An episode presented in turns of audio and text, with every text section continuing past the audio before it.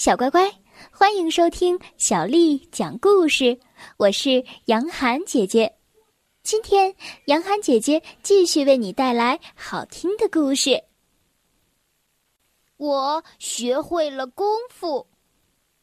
第二集，堂吉诃德越想越气，一不小心碰了一下摔疼的屁股。哎呦！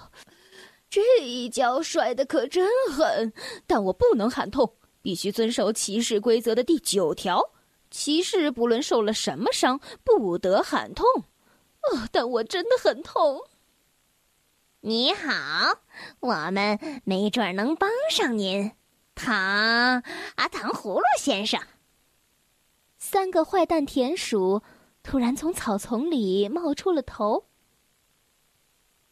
我们能组织一次突然袭击。我和我的团队有个非常庞大的计划。保持警惕！我感觉这家伙可不是省油的灯，让他放弃没那么容易。公鸡爷爷站在墙头瞭望着。我接受你们的帮助，需要什么交换条件吗？堂吉诃德问田鼠普老大：“没有任何条件，先生。我们和您一样，对不公正的事情就是不能容忍。”田鼠普老大带着堂吉诃德悄悄地潜入了鸡舍。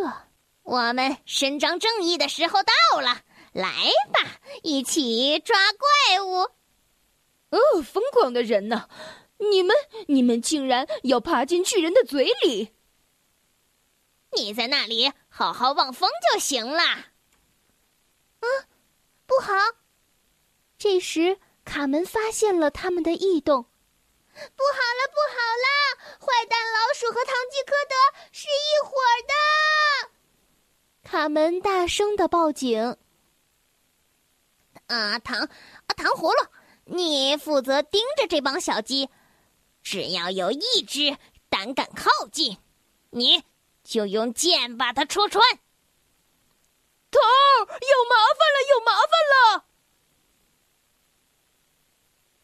鸡舍外，公鸡爷爷正在组织战斗。小家伙们，让坏蛋见识见识我们鸡公派的厉害！哦，我是真正的骑士，应该去杀死巨人，而不是和小鸡搏斗。唐吉诃德有些犹豫。小刺头和小胖墩儿首先飞起了无影脚，朝坏蛋田鼠踢了过去。啊！让你们见识见识鸡公派的厉害！无影脚，哼！小羊贝里奥也不甘示弱。朝田鼠普老大冲了过去，金刚头！嘿！普老大一声惨叫：“哎呀，哎呀，我的天哪，我的腰！”认栽吧，普老大，再尝尝我的扫堂腿。卡梅利多也不甘示弱。哦天哪！这帮鸡都吃了什么？居然变得这么厉害啊！救命！你可真糊涂，跟坏蛋田鼠混在一起，看我不把你踢清醒！嘿，哎呦！卡门对着唐吉诃德飞起一脚，哎呦，我晕，我晕！呃，这是哪儿？唐吉诃德奇怪的问。骑士先生，现在有没有清醒些？你看到的巨人其实是我们的鸡舍，你被坏蛋田鼠利用了。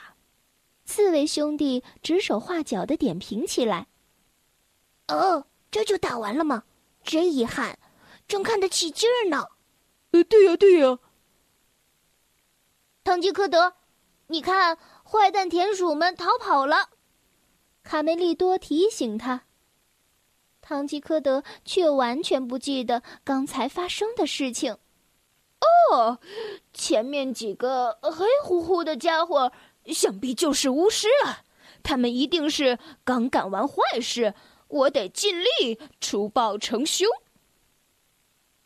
快去吧，巫师们朝森林跑。卡门指了指方向，唐吉诃德就冲了出去。给我站住！你们这三个妖魔鬼怪，不然我就让你们当场送命！干了坏事就得遭受惩罚。唐吉诃德拔出佩剑，嘿嘿，这帮坏家伙有克星对付了。小鸡们开心的笑了起来。呃，不好了，不好了，头那个那个呃，糖葫芦过来了。他和我们不是一伙儿的嘛，头。记住，人是会变的，别废话，赶快跑！啊，糖葫芦先生，我们真的不是妖魔，呃，也不是鬼怪，也没有干坏事，放我们一马吧，糖糖糖葫芦先生。田鼠细尾巴不停的回过头来求救。唐吉诃德怒斥道。休想拿这套花言巧语来骗我！我早就看破你们是撒谎的懦夫、卑鄙的小人！啊！救命啊！快跑啊！在角落里看热闹的刺猬兄弟说：“哎，皮卡，你觉得我们是不是也该练练功夫了？”“呃，还是不要了，会扭到腰的。”小朋友们，在这个故事当中啊，出现了一位人物。那就是堂吉诃德，荣誉、正义、伟大的疯子。这就是拉玛查的堂吉诃德，出自西班牙作家塞万提斯的名著。堂吉诃德始终生活在想象中，他喜欢打抱不平，把一切都看作是怪物，无论是风车还是我们的鸡窝。世界文学宝库的瑰宝《堂吉诃德》被誉为。行将灭亡的骑士阶级的史诗，一部伟大的现实主义文学名著。在这部书里啊，堂吉诃德是一个消瘦的没落的贵族，着迷于骑士小说，于是他就决定做一名行侠仗义的骑士，化名为堂吉诃德。也就是说啊。他的真名并不叫堂吉诃德，他穿上古老的盔甲，骑上瘦马，雇佣了农夫桑丘做侍从。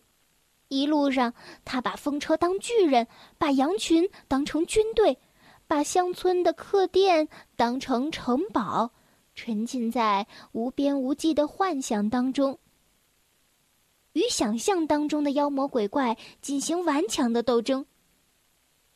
最后，临终之前，他才幡然醒悟。这部小说可笑又可悲，感人至极。也许当你长大了，会读到这本小说，到时候你会有不同的感受，也说不定。小乖乖，今天的故事就为你讲到这儿了。如果你想听到更多的中文或者是英文的原版故事，欢迎添加小丽的微信公众账号“爱读童书妈妈小丽”。接下来又到了我们读诗的时间了。今天为你读的这首诗，叫做《终南望雨雪》，作者祖咏。终南阴岭秀，积雪浮云端。林表明霁色，城中增暮寒。终南阴岭秀，积雪浮云端。林表明霁色，城中增暮寒。终南阴岭秀。积雪浮云端，林表明霁色，城中增暮寒。小宝贝，晚安。